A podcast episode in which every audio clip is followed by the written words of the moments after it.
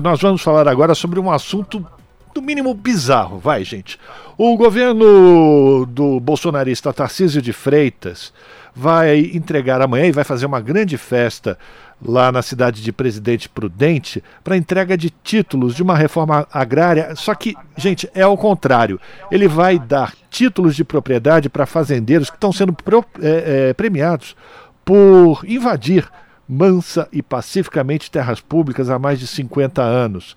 E, inclusive, numa matéria que é exclusiva da repórter Cida de Oliveira da Rede Brasil Atual, foi descoberto que uma dessas fazendas vai ser entregue por um desembargador por apenas 10% do valor de mercado. Sobre esse assunto, nós conversamos agora no Jornal Brasil Atual com o deputado estadual Simão Pedro, do Partido dos Trabalhadores, que também é membro das comissões de Habitação, Desenvolvimento Urbano e de Esportes da Assembleia Legislativa de São Paulo. Deputado, muito boa tarde, bem-vindo ao Jornal Brasil Atual. Está me ouvindo bem? Estou te ouvindo sim, você me ouve? Sim, é o Rafael que está falando com você, deputado. Muito obrigado pela sua participação, junto comigo, Cosmo Silva. Obrigado, Rafael. Um abraço para o senhor, deputado. Mas vamos saber, então, qual é a avaliação da bancada do Partido dos Trabalhadores, a sua avaliação sobre esse descalabro. Em vez de você, o governo do estado de São Paulo, disponibilizar terras para assentamentos de trabalhadores rurais, ele prefere entregar a preço de banana terras que foram invadidas há muitos anos por esses, digamos assim, é, empresários do agronegócio a preço de, que, nesse caso, por exemplo, 10% do valor de mercado. Como é que a gente pode, de que maneira a gente avalia uma situação como essa, deputado? Olha, isso é um descalabro, assim, que absurdo, porque o governador Serra, em é, 2007, 2008, tentou fazer isso a naquele, naquela época eu, fui líder aqui da bancada, é, nós não permitimos, né? É, ele está fazendo uma reforma agrária para os ricos, para os grandes fazendeiros, né? É, com terra pública, com terra devoluta que deveria ser utilizado segundo a Constituição, segundo a lei de terras, que é uma lei que foi feita até pelos militares, né, ali nos anos de 65, 66, é, que eh, determina que terras públicas é, têm que cumprir é, função social, por exemplo, para preservação ambiental, para assentamentos, né? E essa coisa da regularização fundiária é um dos últimos itens, né? É, então, o Tarcísio deu continuidade a um compromisso que o Rodrigo Garcia e o Dória, ex-governadores, tinham feito ao exigir aprovação dessa lei aqui na Assembleia o ano passado, e agora o, o, o Tarcísio está acelerando né, os processos para entregar o mais rápido possível e marcou para o dia 14, amanhã, a entrega dos primeiros títulos lá. Né? Nós, da bancada do Partido dos Trabalhadores, é, solicitamos ao, à direção nacional do PT que entrasse com ação direta de inconstitucionalidade no Supremo, Supremo recebeu a, a, a DI, né, que a gente chama, Ação Direta de Inconstitucionalidade, é, caiu com a Carmen Lúcia para ser a relatora. É, a Carmen Lúcia solicitou pareceres da Procuradoria-Geral da República, que deu um parecer contrário a essa lei, dizendo que ela é inconstitucional. A Advocacia Geral da União também é, deu um parecer contrário. A gente esperava que a relatora colocasse em votação no início de agosto, ela não fez, embora tenha prometido para mim, para o ministro Paulo Teixeira, para o deputado Suplicy, para a ouvidora agrária, que no início de agosto ela colocaria o voto dela para eh, os demais também eh, poderem votar, e até agora não fez, embora a gente já alertou o Supremo, já pedimos uma liminar, porque é um, uma lei inconstitucional. A começar é, pelo vício de iniciativa. Uma lei dessa tinha que ser é, iniciada pelo Executivo e foi feita aqui pelo, pelo Parlamento. O deputado Mauro Bragato, que é um deputado do PSDB, mas reconhecidamente relacionado com uh, os grandes fazendeiros aí da região do Pontal, é, ele, junto com o deputado Vinícius e outros, aprovaram essa lei aqui a toque de caixa, mas é uma lei inconstitucional, é uma lei absurda e esse processo todo é ilegal. Nós vamos continuar brigando na justiça, exigindo que o Supremo é, revogue essa lei e as terras devolutas sejam utilizadas é, para preservação ambiental e para assentamentos rurais. Nós temos milhares de famílias aguardando a oportunidade de ter um pedacinho de terra para poder trabalhar e plantar é, aqui no estado de São Paulo e, e, ali no Pontal é uma região que tem um estoque de terras públicas muito favoráveis a novos assentamentos, né? além dos, das 5 mil famílias que já foram assentadas ali na região. Agora, deputado Simão Pedro Cosmo falando, boa tarde para o senhor, obrigado por falar com a nossa audiência aqui no Jornal da Rádio Brasil Atual. Um outro aspecto também que chama muita atenção, deputado Simão Pedro, é que entre os beneficiários aí há um desembargador que vai se beneficiar desta lei aí do estado de São Paulo. Um, um tanto quanto é, imoral, vendo que um desembargador também está envolvido aí com esse projeto tão polêmico de terras devolutas no estado de São Paulo, né?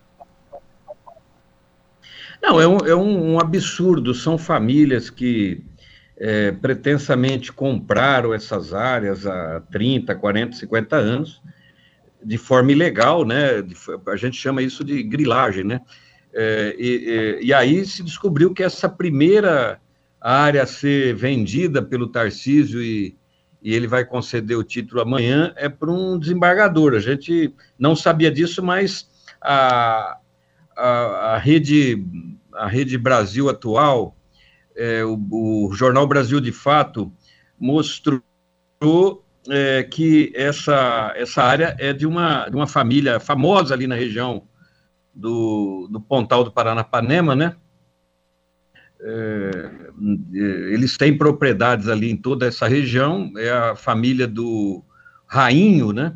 E, e Manuel Rainho, né, que foi ex-prefeito lá, me parece que de Venceslau, e dentro dessa família tem um desembargador do Estado, que eu estou tentando me lembrar o nome dele aqui, é, o que torna assim mais deputado, bizarra deputado, é, nome... e absurda essa, essa decisão dessa lei ilegal, inconstitucional. Né? O deputado, o desembargador, o nome dele é, é Spencer Almeida, Almeida Ferreira, Ferreira, né? Eu achei aqui. Isso, isso mesmo.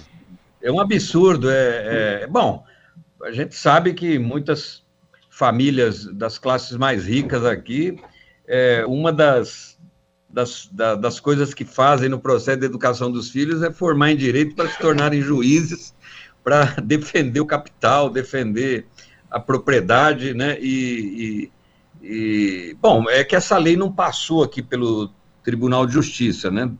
É, é seria difícil eles derrubarem, né? Porque a gente sabe do, dessa ligação do tribunal com o governo do estado, mas é, nós, como nós consideramos que ela é inconstitucional, nós recorremos ao Supremo, que é a instância correta para decidir se essa lei é, deve ser é, derrubada ou se ela deve ser implementada. No nosso, no nosso entendimento, ela deve ser declarada inconstitucional e, nesse sentido, esses atos aqui do ITESP, do governo do Estado, devem ser anulados, né? Mas vamos continuar aguardando é, o parecer da ministra Carmen Lúcia é, e dos demais ministros para que tornem nulos esses processos, né? Pois é, a gente... e, e essas terras sejam utilizadas para finalidade correta, que é a reforma agrária. A gente está conversando com o deputado estadual Simão Pedro, e a minha pergunta, deputado, iria exatamente nesse sentido. Porque uma das afirmações, uma das justificativas do governo de Tarcísio de Freitas é que com a aprovação desse, dessa lei, isso traria segurança jurídica para esses empresários do setor do agronegócio. Mas, na verdade, pelo que o senhor está falando, com a judicialização dessa decisão, a, a, eles continuam não tendo nenhuma segurança jurídica que vão ser ainda proprietários definitivos dessas terras né? Sim, é, é, há mil outras formas de, de, se fazer essa segurança. Por exemplo, o governador é, Franco Montoro, o governador Mário Covas, o, o Alckmin, o próprio José Serra, né? É, é, como que nos seus governos o ITESP agia em relação às terras devolutas que estavam ocupadas, por fazendeiros que reivindicavam a sua propriedade, né?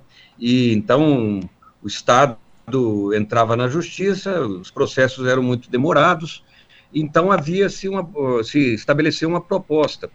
O, o, por exemplo, você pegava uma área de uma fazenda é, e se acordava ali na justiça que metade ou a parte dessa fazenda ia ser destinada para assentamentos. Foi assim que se, se assentaram as 5 mil famílias nas dezenas de assentamentos que tem ali no Pontal.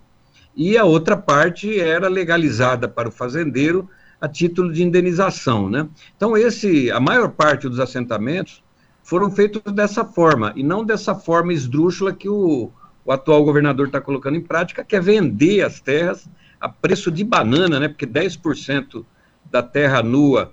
É, um detalhe que, que nós não citamos aqui: o fazendeiro ele tem ainda a prerrogativa de parcelar em, em, em dezenas de parcelas é, essa, esse pagamento que ele vai fazer para o Estado, ou seja, os 10%. Né?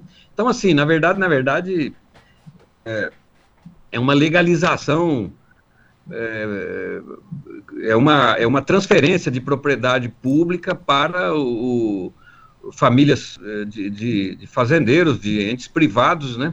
É, de forma completamente ilegal, né? Então, vai continuar, sim, Cosme, o, a, a parte, o problema jurídico vai permanecer.